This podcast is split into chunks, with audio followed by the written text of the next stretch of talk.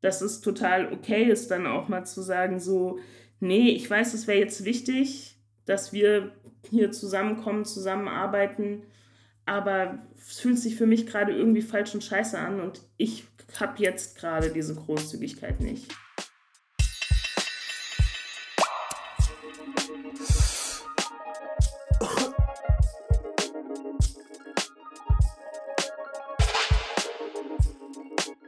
Auf eine Tüte Backpulver mit Simone Didiaye.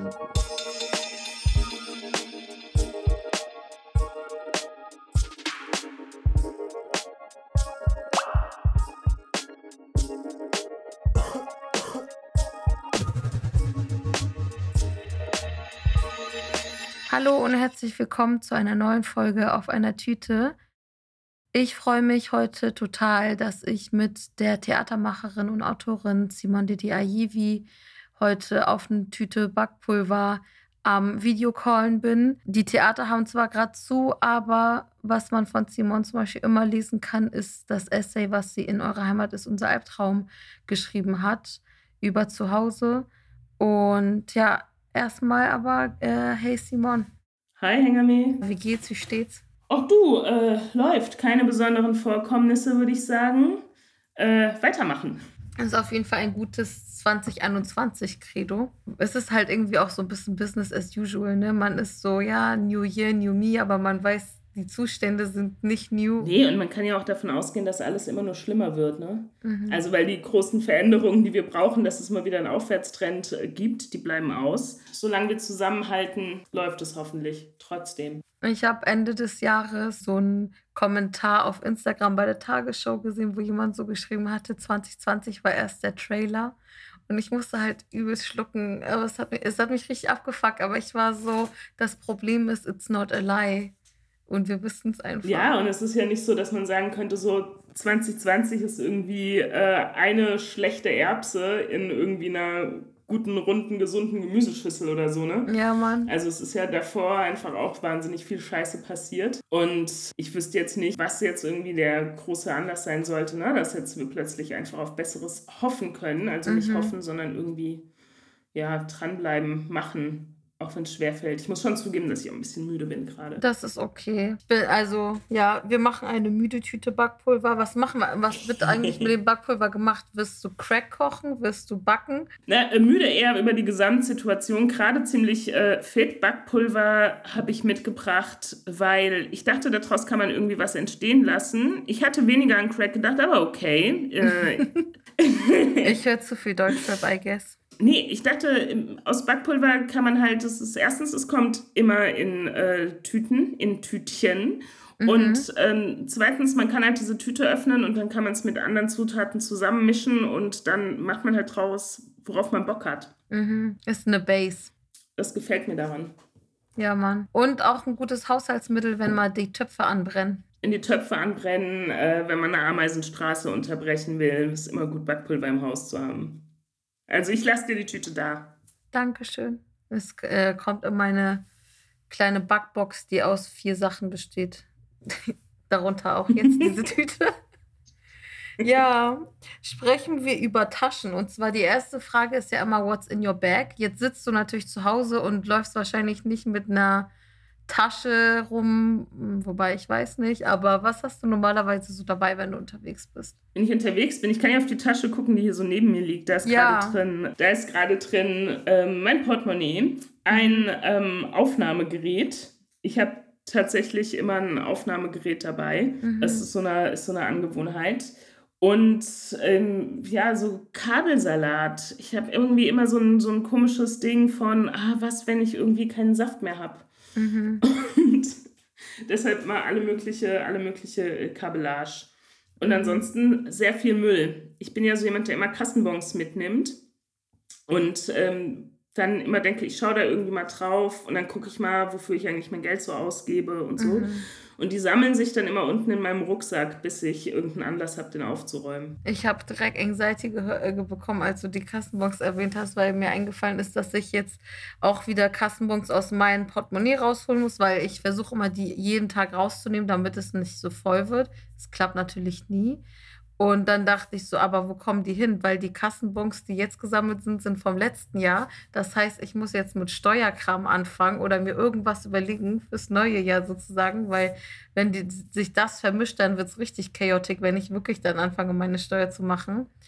Und irgendwie Steuererklärung ist für mich immer so ein übelstes Stressthema. Und deswegen musste ich dran denken, weil du Kassenbons gesagt hast. Ja, aber die steuerrelevanten Sachen, das verstehe ich ja noch, dass ich die sammle.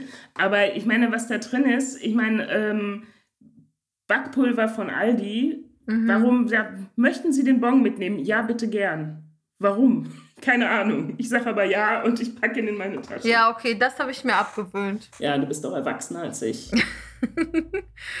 ich sag's offen, Marie Kondo saved me weil ich so richtig immer viel gehortet habe, alle möglichen Papiere. Ich habe, als ich Marie Kondo gemacht habe, zwei Müllsäcke voller Papierkram, die ich nicht gebraucht habe, weggeschmissen. Darunter irgendwelche Sachen noch aus meinem Studium und so. Und man ist so, dieser eine, dieses eine Semester Musikwissenschaft, was ich studiert und dann abgebrochen habe, werde ich jetzt wirklich noch mal irgendwie reinschauen.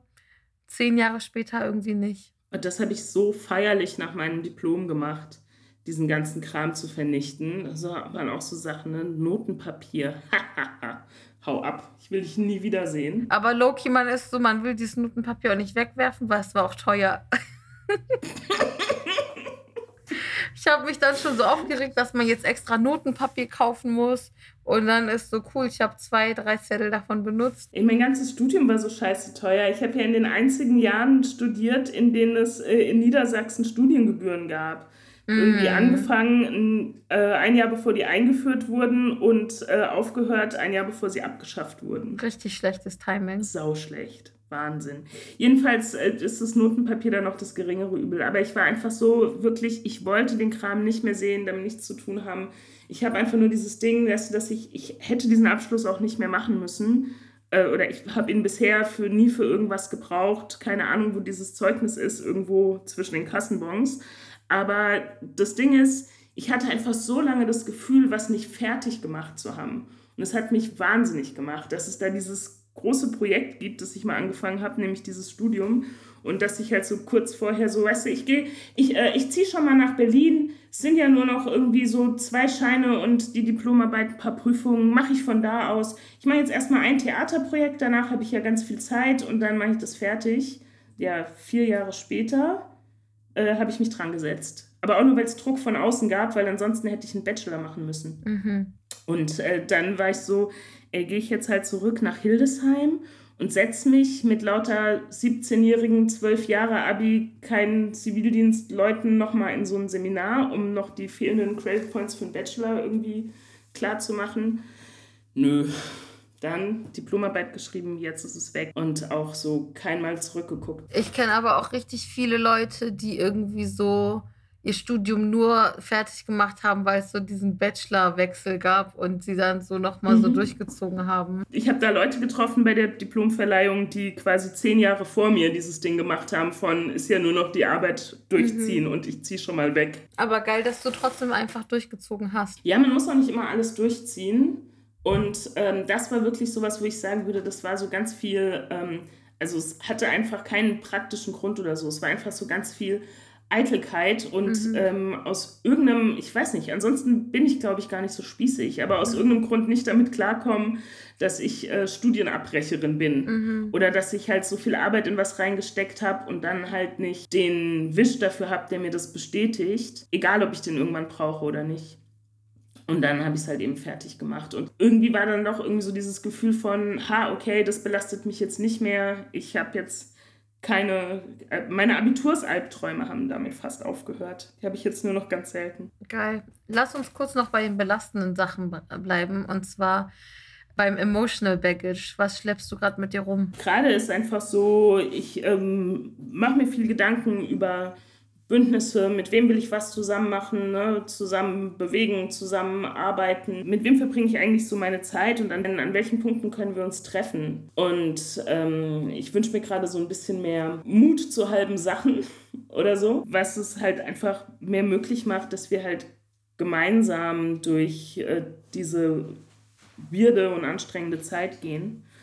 Und äh, irgendwie, ja, mich, mich belasten gerade ähm, Streits und Spaltungen und äh, so ein bisschen so ein, ja, so die, die ständige Frage nach, okay, wie können wir so Differenz aushalten und von unterschiedlichen Punkten starten, gemeinsam was reißen? Das ist so meine große Frage. Und hast du Lösungsansätze oder Strategien? Äh, nee, keine.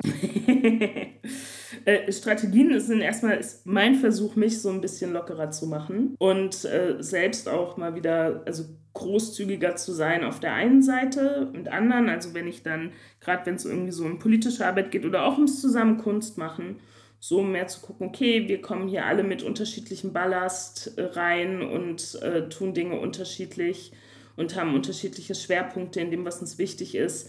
Lass mal gucken, was irgendwie hier unser kleinster gemeinsamer Nenner ist. Und auf der anderen Seite aber mir auch zu gestehen, dass ich halt manchmal keinen Bock habe. Dass es total okay ist, dann auch mal zu sagen, so, nee, ich weiß, es wäre jetzt wichtig, dass wir hier zusammenkommen, zusammenarbeiten, aber es fühlt sich für mich gerade irgendwie falsch und scheiße an und ich habe jetzt gerade diese Großzügigkeit nicht. Das ist so mein Versuch. Wenn jemand da bessere Ansätze für hat, du vielleicht, dann freue ich mich. Aber ich glaube deswegen, ich, wenn ich so eine gute Strategie hätte, dann, dann würde ich einfach versuchen, die zu leben. Dann würde es mich auch nicht so belasten. Mhm. Ja, ich verstehe es voll. Also ich habe selber jetzt noch nicht die perfekte Strategie gefunden, aber denke viel darüber nach.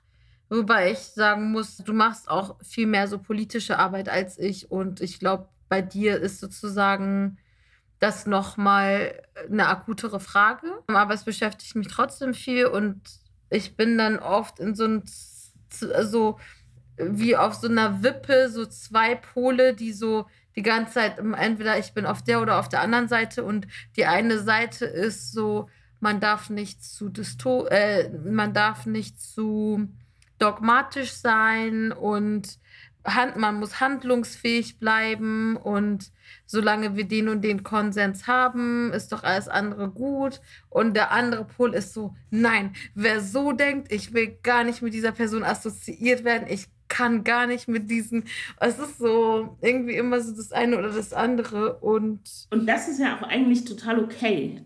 Also äh, wahrscheinlich nicht, weil oft trifft es oder strategisch gesehen wahrscheinlich nicht, weil oft trifft es dann vielleicht irgendwie die falschen oder funktioniert im falschen Moment, ne? Aber persönlich ist es doch total super, sagen zu können, okay, ich habe irgendwie den und den Ansatz und Anspruch und manchmal will ich euch aber auch einfach scheiße finden und ich habe aber auch meine Grenzen. Also es geht ja nicht darum, dass ich sage jetzt, wir müssen uns alle irgendwie weich kochen, damit wir gemeinsam irgendwie Sachen machen können Überhaupt nicht, aber dann lasst uns halt laut und ehrlich streiten.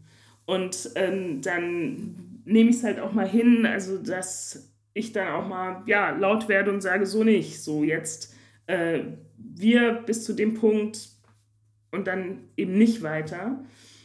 Oder ja, manchmal muss ich dann auch sagen, okay, an einem neuen Tag auf einem anderen Bein stehend, war das vielleicht auch eine Überreaktion oder eben keine Überreaktion, sondern in dem Moment angebracht, aber nichts war nichts, was mich heute noch genauso trifft oder so.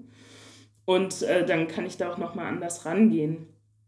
Aber was, was dem Ganzen eher schaden würde, fände ich, wenn jetzt sagen sagen würde, so, okay, ich gucke jetzt, was ist eigentlich so das Verträglichste und dann versuche ich möglichst verträglich zu sein oder meine Positionen auf was möglichst Annehmbares, Verträgliches runterzubrechen. runterzubrechen. Ich, äh, also ich will selber ja gar nicht so mit so braven Leuten zu tun haben und selbst auch nicht so brav sein. Es geht ja nicht darum, sich selbst irgendwie einzuschränken mit dem, was einem wichtig ist und auch mit den Stimmungen, die das hervorruft. Also weißt du, wenn, wenn halt Scheiße passiert, dann passiert Scheiße und äh, wenn ich mich nicht mitgedacht fühle, dann fühle ich mich nicht mitgedacht. Und ähm, wenn ich irgendwie merke, es sind Positionen für mich unvereinbar, dann muss ich halt auch durch diese Tür gehen. Ich frage mich halt nur manchmal, ob es, ja, ob es nicht irgendwie was bräuchte, eine Strategie, um halt mal zu sagen, so, okay, ähm, das sind jetzt irgendwie Momente, wo wir sagen, wir kommen vielleicht einfach bewusst an den und den Punkten zusammen und trennen uns an den und den Punkten auch wieder voneinander und das passiert irgendwie trotzdem solidarisch. und ähm, mit einem mit gegenseitigen Verständnis. Voll, ich denke, es ist auch so eine Anlassfrage. Ne? Die Frage ist, wofür treffen wir uns? Kommen wir jetzt hier zusammen, um eine Aktion oder eine Sache, zum Beispiel migrantische Selbstverteidigung oder so, miteinander zu organisieren? Oder geht es darum, dass wir so eine Politgruppe sein wollen, die sich mit äh, über alles einig ist? Also so, ähm, und trotzdem stellt sich dann wieder die Frage, mit wem möchte, mit, neben wem fühle ich mich dann überhaupt sicher, mich so zu verteidigen. Also ist das irgendwie es ist kompliziert.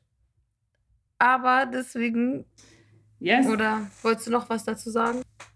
Nee, ich würde nur sagen, ich mag es ja auch kompliziert. Ich glaube, es gibt ja viele Möglichkeiten, es sich einfach zu machen, weil ich denke, dass es so am besten, am besten das reflektiert, wie die Welt so ist und wie Menschen so sind. Das, ist halt, das meiste ist halt nicht einfach. Und dann kann man ja auch das Komplizierte so ein bisschen zelebrieren. Nur, ja, die Frage ist halt eigentlich, wer ist eigentlich dieses Wir, von dem immer alle reden? Und wer ist in welchem Wir eigentlich mit gemeint und was bedeutet das, ein Wir Voll. zu sein? Darauf war ich jetzt auch keine Antwort. Dafür eine andere Frage. Und zwar ähm, geht es um die It Back, also komplett Gegenteil von diesem belastenden, wen oder was feierst du gerade? Ey, ich feiere gerade total ähm, Anstöße, die ich irgendwie von Leuten bekomme, die entweder wesentlich älter sind als ich oder wesentlich jünger. Ich habe gerade irgendwie so ein Generationending am Laufen oder so. Und ähm, es hat damit zu tun, dass ich irgendwie gerade jetzt irgendwie im Sommer nach der Ermordung von George Floyd und als hier auf den Straßen auch Black Lives Matter mäßig so viel los war, auf den Straßen und im Netz und überhaupt, irgendwie nochmal so gemerkt habe, hä, ey, wow, geil, wo kommt ihr alle her?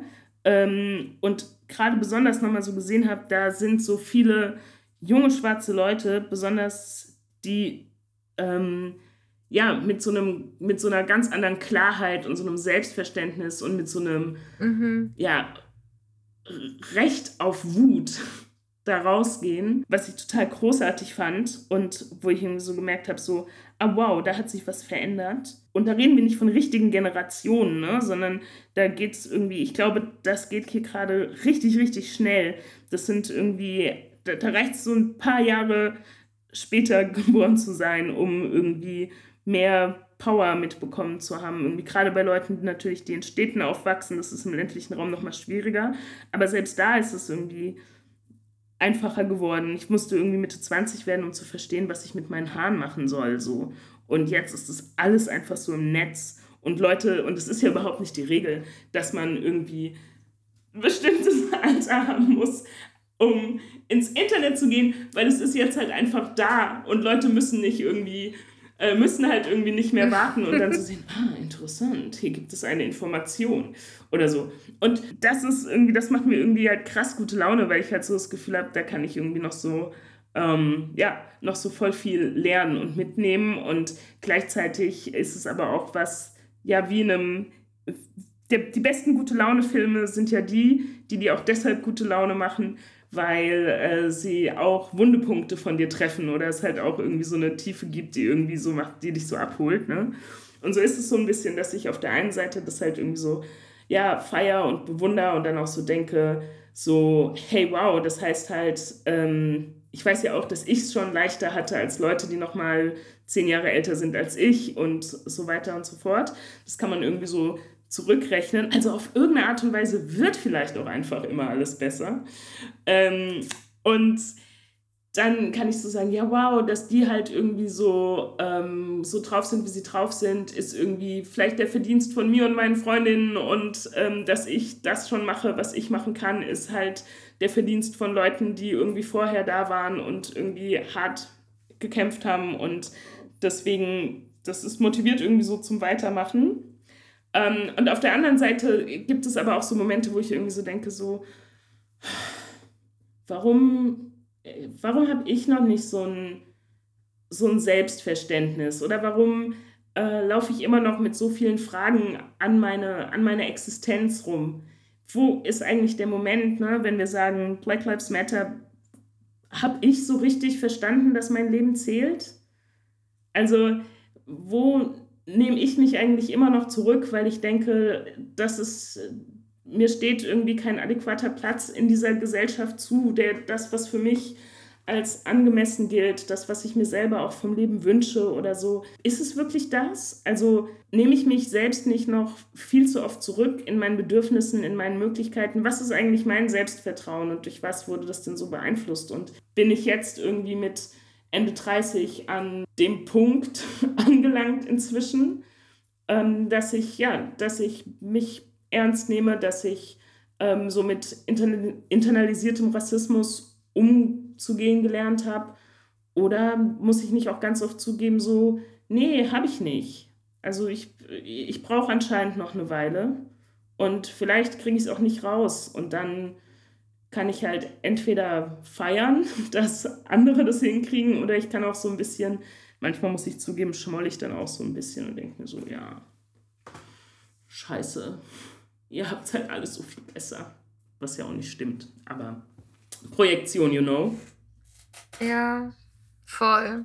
Ich frage mich auch gerade, vielleicht ist es so, du kannst nicht so sagen, alles wird besser oder alles wird schlechter, weil beides passiert, weil manches wird viel besser, manches wird viel schlechter und es ist immer mehr so ein Gap zwischen richtig guten und richtig schlechten Dingen und es gibt immer wieder immer weniger so eine Normalität oder so, also so manche Leute sagen ja, 2020 war das letzte normale Jahr, was wir erlebt haben. Ähm, und ich weiß, ich komme jetzt die ganze Zeit mit so dystopischen 2020 Hot Takes um die Ecke. Aber je mehr ich drüber nachdenke, desto mehr denke ich, vielleicht ist es auch so. I don't know.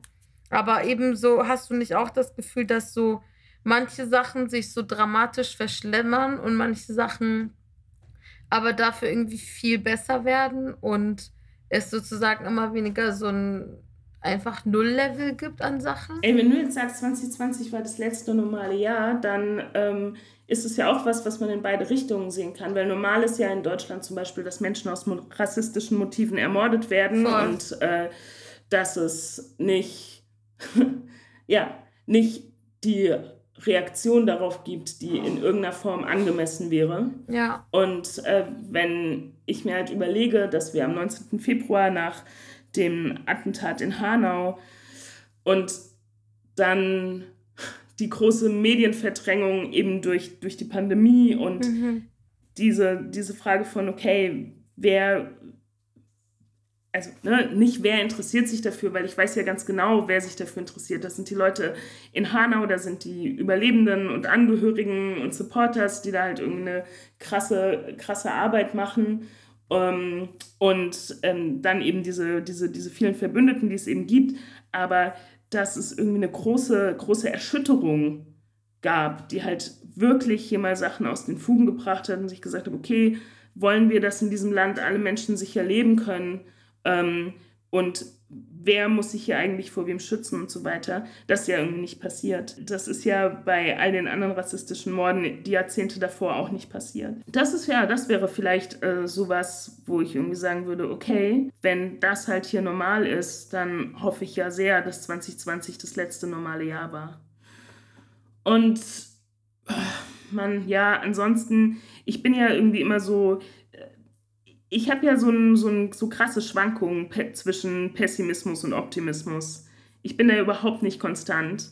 Ich äh, kann auch jetzt, wir können das Gespräch nochmal neu starten und ich kann zu genau den gleichen Themen, die, die, genau, zu, der, zu genau den gleichen Themen äh, komplett andere Entwicklungen voraussagen und es käme genauso aus meinem Herzen mhm. und wäre genauso ernst gemeint. Mhm. Ja, ich fühle das aber irgendwie. Ja, du bist so voll drinne, ne? Also du bist so, dein Pessimismus ist, äh, der ist, der ist real gerade. Ja, mein Pessimismus, ich sag mal so, ich bin schon immer jemand gewesen, der vom Schlimmsten ausgegangen ist, um nicht noch weiter enttäuscht zu werden, sondern um irgendwie so eine, dann hast du bestenfalls eine positive Überraschung. Oder nee, eigentlich so bestenfalls, du liegst richtig und schlimmstenfalls hast du eine positive Überraschung und lagst falsch. Ja, super. Eine Freundin meinte auch mal, du gewinnst immer. Das heißt, wenn du irgendwie, wenn du halt gegen das wettest, was für dich gut ist, dann hast du entweder die Wette verloren oder es passiert halt, aber dafür passiert das, was gut ist.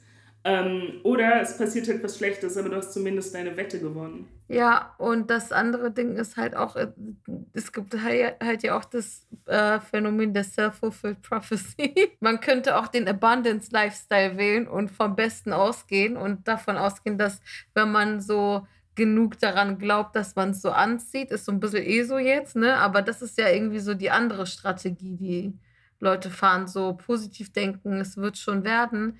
Aber naja, das hat ja auch damit zu tun, dass wenn es halt nicht schon wird, du dann irgendwie so Alternativen dann irgendwie hast oder nicht so tief fällst oder so. Ja, und ich wüsste auch gar nicht, wohin mit meiner schlechten Laune. Ja, das auch. Also so die, die zelebriere ich ja sehr, die will ich mir auch erhalten.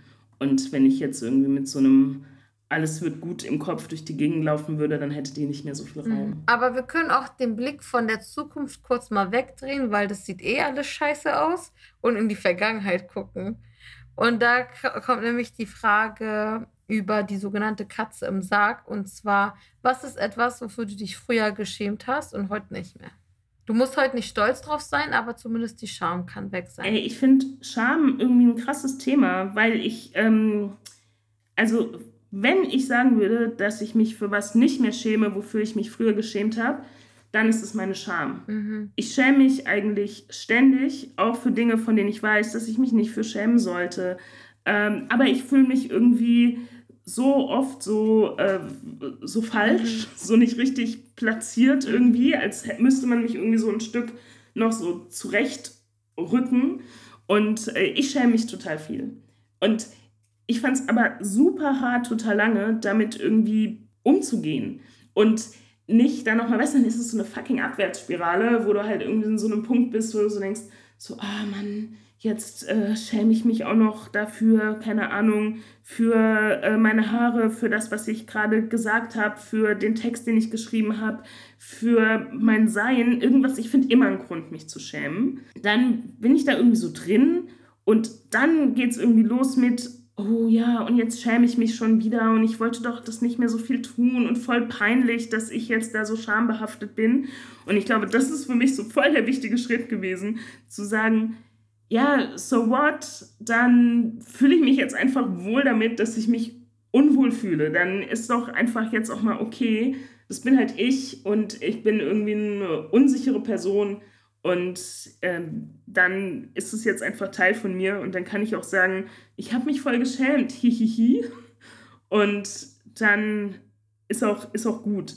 Dann muss das nicht so weitergehen. Also gelernt, mich nicht so viel dafür zu schämen, dass ich mich oft schäme. Mhm. Ich finde das eigentlich gut. Also ich finde, so dieses so über Scham nachdenken und sich nicht auch noch für Schämen schämen, relatable irgendwie. Weil man kommt sich dann so dumm vor, oh Mann, warum schämst du dich jetzt dafür, warum bist du so? Und dann ist so, okay, lass die Scham doch kurz stehen und irgendwann ist äh, kippt es bei mir eh in die Gleichgültigkeit so. Ja, und ich meine, ich verstehe natürlich diese strukturellen Probleme, die zu meiner Scham führen. Und ich finde es auch total weird, auf äh, Fotos von mir zu gucken und mich eigentlich in jeder meiner Phase total hot zu finden, mhm. außer in der, in der ich gerade bin. Mhm. So. Und ähm, immer wieder, ich kann einfach aus jedes Bild auf meinem Leben gucken und irgendwie sagen, hä, was hattest du damals eigentlich? Du sahst mhm. Hammer aus. So, mhm. wieso hast du dich so für deinen Körper geschämt? Mhm. Und das geht einfach irgendwie immer so weiter. Und ähm, was ich jetzt halt zumindest sagen kann, ist so, äh, ja, ich muss mich jetzt auch nicht zwingen, da so ein krass gutes Gefühl zu mir selbst zu haben die ganze Zeit, weil das ist auch ein verdammter Druck. So, mhm. das ist halt nicht der, das ist halt nicht der, ähm, ja, der Diäten- und Haareklettendruck. So, ne? mhm. ne? Das ist aber so ein, ähm, auch so ein Selbstoptimierungsding von fühl dich gefälligst wohl in deiner Haut. Ja. Und wenn das passiert, ist doch super. Aber wenn es nicht passiert, mein Gott, ich bin halt irgendwie die Person, die jedes Mal, wenn sie irgendwie einer anderen Person begegnet, erstmal ihren Pullover zurechtzuppelt. Mhm. Ist so, kommt drauf klar. Ich finde auch, Body Positivity ist richtig viel verlangt. Man kann auch erstmal sagen, so Body Neutrality. So, okay, ich. Okay, man hat einen Körper.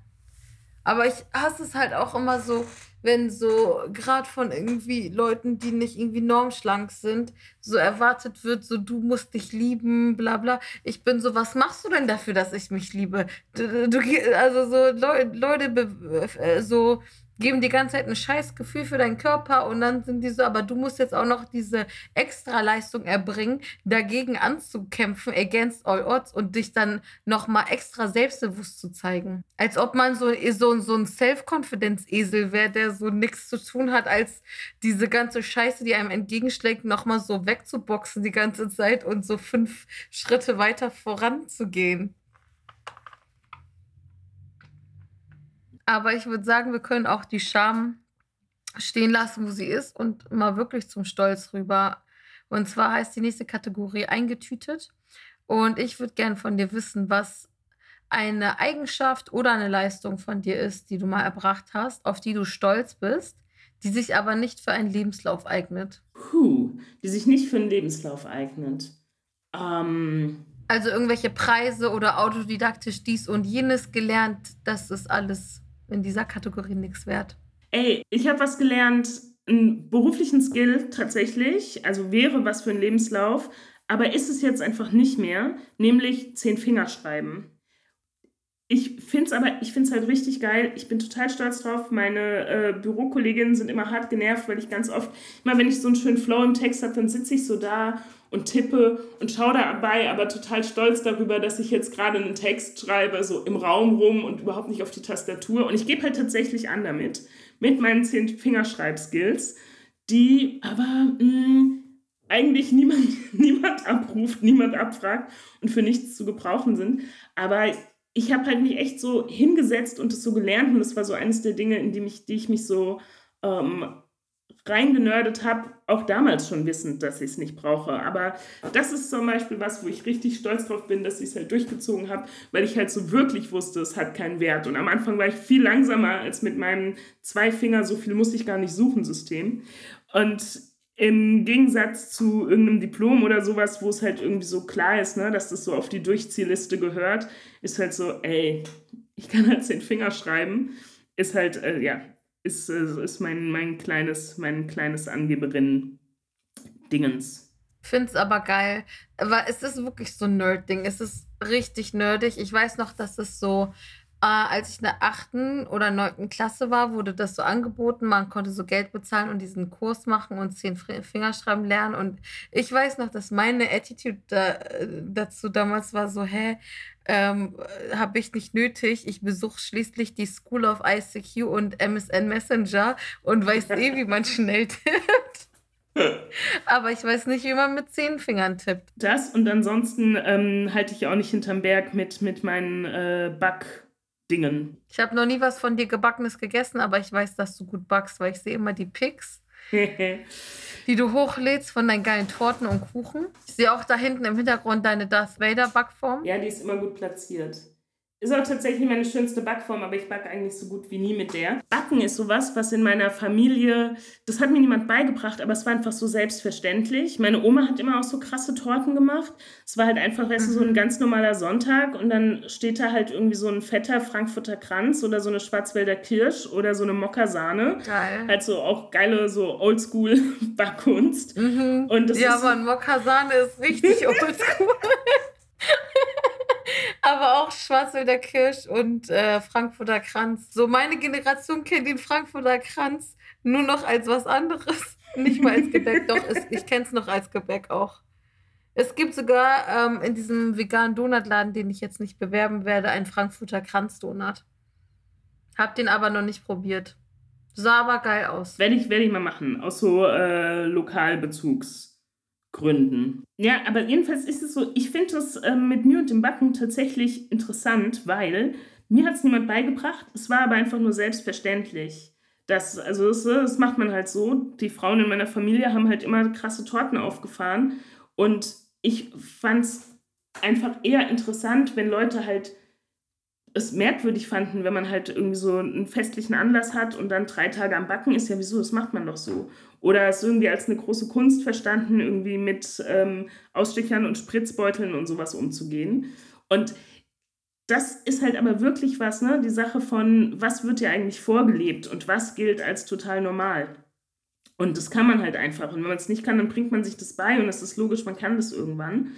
Und was ist aber irgendwie so fern von dir? Also ich hatte niemanden, der es mir beibringt, aber ich hatte Vorbilder. Und immer wenn ich so, ich beschäftige mich ja viel irgendwie mit so Fragen von Role Models und was wird uns eigentlich vorgelebt, als was kann wer sich eigentlich sehen, wie weit reicht unsere Vorstellungskraft, was wir können, was wir machen, was wir werden können. Und dann ist so Backen für mich immer so genau, genau dieses Beispiel. Und ähm, hätte ich irgendwie Frauen in meiner Familie gehabt, die ganz selbstverständlich immer ihre Autos selbst repariert hätten oder die, ähm, keine Ahnung, ganz selbstverständlich an der Börse angelegt hätten oder was weiß ich. Also dieses Ding von, was ist eigentlich normal für dich? Und irgendwie große Torten machen war für mich normal. Bis ich halt entdeckt habe, dass es halt für andere nicht normal ist, so unbedingt, dann dachte ich, okay, ich übernehme den Job in jedem meiner Freundeskreise zusammenhänge bisher, ist es so mein Ding, die Frau mit der Torte zu sein. Das ist auch nichts Schlechtes, würde ich sagen. Also ich habe so neulich darüber nachgedacht, weil äh, meine Schwester Geburtstag hatte und ich war so, hm, backe ich jetzt was, aber ganz ehrlich, so geil backe ich nicht. Ich backe jetzt nicht schlecht, aber ich backe jetzt auch nicht so mindblowing und ich will immer, dass, wenn ich schon für jemanden backe, dann will ich, dass so mindblowing ist, weil ich habe so eine krasse Geburtstagstorte irgendwie bekommen von so einer Kuchenkünstlerin so bestellt, wo so so eine dicke Schicht aus Agar Agar so ähm, so ein Gelee drauf war, damit es so aussieht mit so Rosmarinblättern drin und so Blumen und so. Und die angepeilte Ästhetik war so, kennst du diese Klobrillen, diese blauen, durchsichtigen, wo so Delfine und sowas? Ja, das war die, die Vorlage sozusagen. Und auf so ein Level kann ich halt nicht backen. Und dann bin ich so, okay, ich kaufe einfach von einem geilen Café ein paar Stücke und bringe die mit. Aber ja, deswegen, ich wäre auch extrem stolz drauf, wenn ich so heftige Torten backen könnte und würde definitiv auch ganz Zeit damit flexen. Ja, und weißt du was? Wenn du halt irgendwo hingehst und dir nicht so und selbst, ich weiß nicht, ob du es kennst, aber ich fühle mich ja manchmal einfach nicht eingeladen. Auch wenn ich es definitiv bin oder so. Jedenfalls, wenn du dann halt die Person mit der Torte bist, dann schmeißt dich halt niemand raus. Das stimmt. Was macht sie hier? Dann bist du der eigentliche Star. Was macht sie hier? Was will Simon hier? Warum, warum ist sie da? Wer hat sie eingeladen? Keine Ahnung, sie hat die Torte mitgebracht. Ach, sie hat die Torte mitgebracht. So, dann ist alles gut. Ja, und Loki denke ich so, du solltest nicht das Gefühl haben, dass du nicht eigentlich eingeladen bist, wenn du eigentlich so Ehrengast bist. Ja, es gibt, auch, äh, es gibt auch genug Anlässe, wo ich mir meines Ehrengaststatus durchaus bewusst bin. Hier zum Beispiel. Ja, du bist definitiv Ehrengast. Bei mir ist, sind alle Leute Ehrengast, aber du besonders. Ich weiß. Wir kommen damit nämlich auch schon zu der Abschlusskategorie, und zwar die Schultüte. Kannst du dir als so eine abstrakte Goodiebag vorstellen und mir erzählen, we, was würdest du so reinpacken? Was würdest du anderen Leuten mit auf den Weg geben? Da, es ist, also das heißt zwar Schultüte, aber es ist jetzt nicht für SchülerInnen oder so. Also du kannst sie auch mir geben oder jemanden in 50.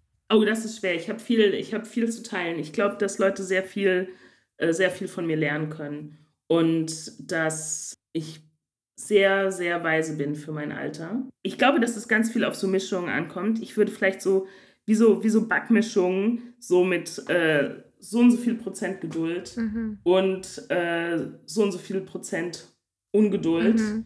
um irgendwie die, ähm, die wichtigen und richtigen Sachen anzugehen. Ähm, ich würde auf jeden Fall einen Büchereiausweis reinpacken, mhm. weil, also einen symbolischen, als Zeichen dafür, dass man sich immer daran erinnern soll, dass wenn man was nicht weiß, dass man ja rausfinden kann, wo es steht mhm. und es dann nachlesen oder lernen mhm. und keine Scheu haben soll, sich Dinge einfach selbst beizubringen, egal wie stümperhaft man am Anfang ist.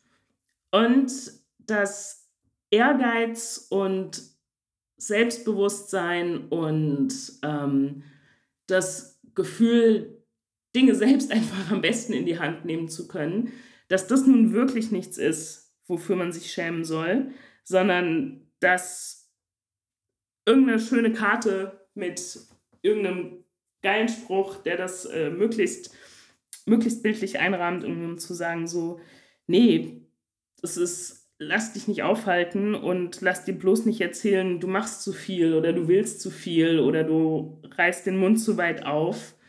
Das ist, glaube ich, für mich so das, was ich gerne allen mitgeben möchte. Es ist überhaupt nicht, es ist weder falsch laut zu sein, noch ist es falsch schlau zu sein. Und ähm, nur weil du Recht hast, musst du halt noch lange nicht rechthaberisch sein. Mhm. Also als rechthaberisch gelten. Es mhm. ist halt ein Zufall. Ich habe zum Beispiel einfach sehr oft Recht. Und ähm, das ist halt was, worauf ich halt lange nicht vertraut habe. Mhm. Das heißt ja nicht, dass die Leute um mich herum Unrecht haben. Ja. So oft gibt es ja einfach verschiedene, ähm, verschiedene Wege, die zu einem guten Ergebnis führen oder so. Voll. Aber darauf zu vertrauen, auf das eigene, auf das eigene Gefühl, auf irgendeine Art von ähm, Intuition und auch verdammt nochmal auf das, was man irgendwie gelernt hat. Mhm. Und ich finde, das ist was, was so in jede Lebensschultüte irgendwie reingehört, da auf die eigene Stimme zu hören. Ja, Mann. Intuition ist so wichtig und so auf sein Bauchgefühl so hören zu lernen, weil man ja oft auch irgendwie so von der Gese gesamten Gesellschaft so gegaslightet wird und gar nicht so ein Gefühl mehr dafür hat, so auf sein Bauchgefühl zu hören.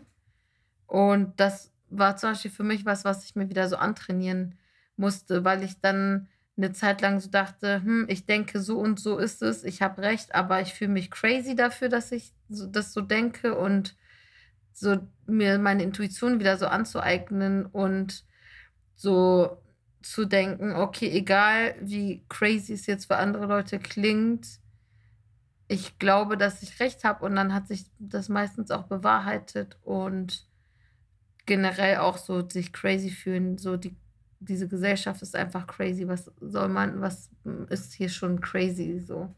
Ja, und es ist ja auch so, dass du kannst halt mit der, mit der Craziness irgendwie, ähm, also die mitnehmen, ne? Und sich da drin, also die, deine Craziness ist quasi eine normale Reaktion auf die Craziness um dich rum. Und äh, die ganze Zeit irgendwie sich dich zu fragen, was denn irgendwie jetzt falsch mit dir ist oder dass äh, es doch irgendwie die Richtung, in die du gerade gehst, dass die vielleicht außergewöhnlich ist oder nicht normal ist oder so. Das ist halt was, wovon wir uns nicht aufhalten lassen sollten. Und ja, ich finde es auch einfach, also ich finde es schön, manchmal sagen zu können, okay, ich habe eine richtig verrückte Entscheidung getroffen, ich habe was hart beklopptes gemacht, aber dann einfach auch zu wissen, wo es irgendwie herkommt. Oder auch wenn wir, ne, wenn wir über Wut reden oder über Traurigkeit. Und ich habe manchmal weirde Reaktionen auf Dinge. Also es ist, es ist für, oft für andere Leute nicht nachvollziehbar, warum ich, ähm, warum ich jetzt bei dem und dem Thema irgendwie so an die Decke gehe. Warum man mich mit diesem oder jenem Satz jetzt halt gerade zu meinen gebracht hat. Aber ich weiß verdammt nochmal, woher es kommt. Und ähm, wenn ich es nicht weiß, dann mache ich mir Sorgen um mich und dann muss ich mich irgendwie besser um mich kümmern oder mir oder andere Menschen bitten, sich besser um mich zu kümmern oder so. Aber in einem Großteil dieser Momente ist es einfach so, dass ich denke, es, ich kann verstehen, warum Leute jetzt so gucken und warum es von außen unangemessen wirkt. Aber eigentlich ist es eine total angemessene Reaktion auf die Situation, in der ich gerade bin und das, was ich gerade mit mir irgendwie rumschleppe und ausmache und das, was mir widerfährt an Scheiße. Es geht einem ja nicht besser, wenn man die Scheiße um sich herum ausblendet oder einfach so tut, als wäre nichts. Also es hilft dir überhaupt nicht, wenn wir uns selber auch noch gaslighten. So, sondern einfach zu sagen, so, ey, das war jetzt ein richtig, richtig mieser Abfuck. Das, was da passiert ist, war nicht fair und es reiht sich irgendwie in eine lange Kette von unfairen Dingen ein. Dann kann ich jetzt halt hier auch mal abgehen. Ja, ich bin eh dafür, dass so don't bottle things up schmeiß ein Mentos in eine Colaflasche und lass es so. mehr Explosionen. Ja, mehr Explosionen und gleichzeitig aber auch, man muss leider auch in dieser Welt, in der vieles irgendwie heftig ist und überfordernd ist, auch lernen, seine Gefühle selber zu regulieren und sich weniger darauf verlassen, dass andere das für einen tun. Also ich hatte da so ich weiß nicht mehr, ähm, wer das war und wo das war. Ich weiß nur so auf Instagram habe ich ähm, so einen Post von so einer schwarzen US-amerikanischen Psychologin gelesen, die so meinte, so voll, das war auch so im Juni ähm, während ähm, äh, so die Black Lives Matter-Proteste global äh, wieder viel lauter geworden waren und sie meinte, so voll viele weiße Leute schreiben mir, sie würden voll gern auf die Straße gehen, aber sie haben so Anxiety und wissen nicht und so können die irgendwas anderes machen und ähm, sie hat dann quasi gesagt, jetzt ist der perfekte Zeitpunkt, um zu lernen, eure Gefühle selber zu regulieren. Und äh, viele andere Leute haben auch Anxiety und müssen die ganze Zeit irgendwie konfrontiert werden, auch wenn sie nicht damit erwarten, nicht damit rechnen, dass irgendwie gerade irgendeine Scheiße kommt und die kommen klar. Also nicht jetzt im Sinne von so, ähm, es gibt keinen Grund, nicht auf die Straße zu gehen, sondern eher so, man muss auch mal aus seiner Komfortzone lernen, rauszukommen. Und es wird jetzt perspektivisch auch nicht gemütlicher ja. draußen. Ich glaube, dass das tatsächlich für viele Leute gilt und ähm, für viele andere Leute gilt halt einfach auch mal zuzulassen, ne? dass gerade was verletzt oder stresst oder einfach zu viel ist. Und dass, ja, und dass dieses Regulieren von Gefühlen zum einen, die Frage ist ja auch immer, für wen tue ich das gerade? Tue ich das für mich? Also im Sinne von, dass es einfach auch für mich jetzt weniger anstrengend ist, sich, ja, sich nicht aufzuregen, ist oft weniger anstrengend, als sich aufzuregen. Nicht immer, aber tatsächlich ähm, oft. Und ähm, geht es jetzt um meine eigene, meine eigene Stimmung, mein eigenes Gefühl? Will ich jetzt irgendwie mich insofern regulieren, dass ich mich irgendwie besser fühle mit was. Oder, und das ist natürlich auch ein Grund, ne, habe ich irgendwie Angst vor den Konsequenzen. Also reguliere ich mich jetzt gerade, weil es irgendwie mir ansonsten Probleme bereitet, wenn ich jetzt das Fuck you rauslasse, das mir eigentlich auf der Zunge liegt zum Beispiel oder so. Und das sind natürlich sehr, ja, das sind irgendwie legitime Gründe und das mache ich auch und da versuche ich irgendwie drauf zu achten. Aber ähm, dann gibt es ja irgendwie noch die Ebene, von sich die eigenen Gefühle nicht zugestehen wollen oder Angst haben, nochmal oder so eine. Ich, ich will mich auch entscheiden, wem gegenüber ich irgendwie Schwäche zeigen will und wem nicht, klar. Aber mache ich das jetzt, also reguliere ich meine Gefühle, damit es mir besser geht oder dass jemand anderes sich halt gemütlicher fühlt in meiner Gegenwart? Und das ist halt, also letzteres ist halt was, darauf habe ich halt überhaupt keinen Bock mehr, dass ich irgendwie so versuche, nee, gefasst zu bleiben, damit eine andere Person sich wohlfühlt, nicht angegriffen fühlt oder es einfach unkomplizierter ist, mit mir Zeit zu verbringen oder mit mir zusammenzuarbeiten. Definitiv. Also da würde ich auch auf jeden Fall sagen, go off und so ähm, musst nicht dich selber schneiden, damit andere Leute comfortable sind oder so, sondern ich dachte eher so an sowas wie, okay, ich bin so auf der Straße, alleine vielleicht und irgendwas passiert, was mich mega abfuckt, renne ich dann direkt nach Hause und ruhe mich aus, was auch eine Möglichkeit ist. Oder sage ich, nee, heute habe ich aber was vor und ich will mir das jetzt nicht nehmen lassen wegen so einem Hundesohn, der mich irgendwie dumm angemacht hat und ich ähm, reguliere meine Gefühle und mache weiter so. Ja. Ja, ich werde auch für Letzteres vorgehen ist ja immer wichtig, ich will halt nicht so viel verpassen. Und wenn ich mich von allem umhauen lassen würde, was mir schlechte Laune macht, dann würde ich halt wahnsinnig viel verpassen. Und zwar, glaube ich, besonders die schönen Dinge, wie du gerade beschreibst. Ne? Du bist ja eigentlich, in deinem Beispiel warst du ja gerade auf einem Weg wohin. Und da, wo du hin wolltest, also wo dein Weg hinführte, da wolltest du ja eigentlich wirklich sein. Und das würdest du dann verpassen, weil auf dem Weg dahin Scheiße passiert ist. Und ähm, ja, das stimmt total. Da hätte ich, äh, das ist einfach schade. Also ich glaube auch, dass mir schon viel entgangen ist, ne? weil ich irgendwie so dachte, so, boah, nee, also die, den, den Weg zu dem schönen Moment sozusagen, der ist jetzt irgendwie zu, zu hart, das halte ich nicht aus. Und ähm, da bin ich ja auch eher so Arschbacken zusammen mhm. und äh, hin. Ja, Mann. In dem Sinne, würde ich den Podcast zum Ende kommen lassen mit dem Fazit, geht euren Weg, egal was die anderen sagen. Und passt auf euch auf. Und Simon, danke, dass du dabei warst. Total gerne. Danke dir für die Einladung. Sehr gerne. Macht's gut, Leute. Tschüss.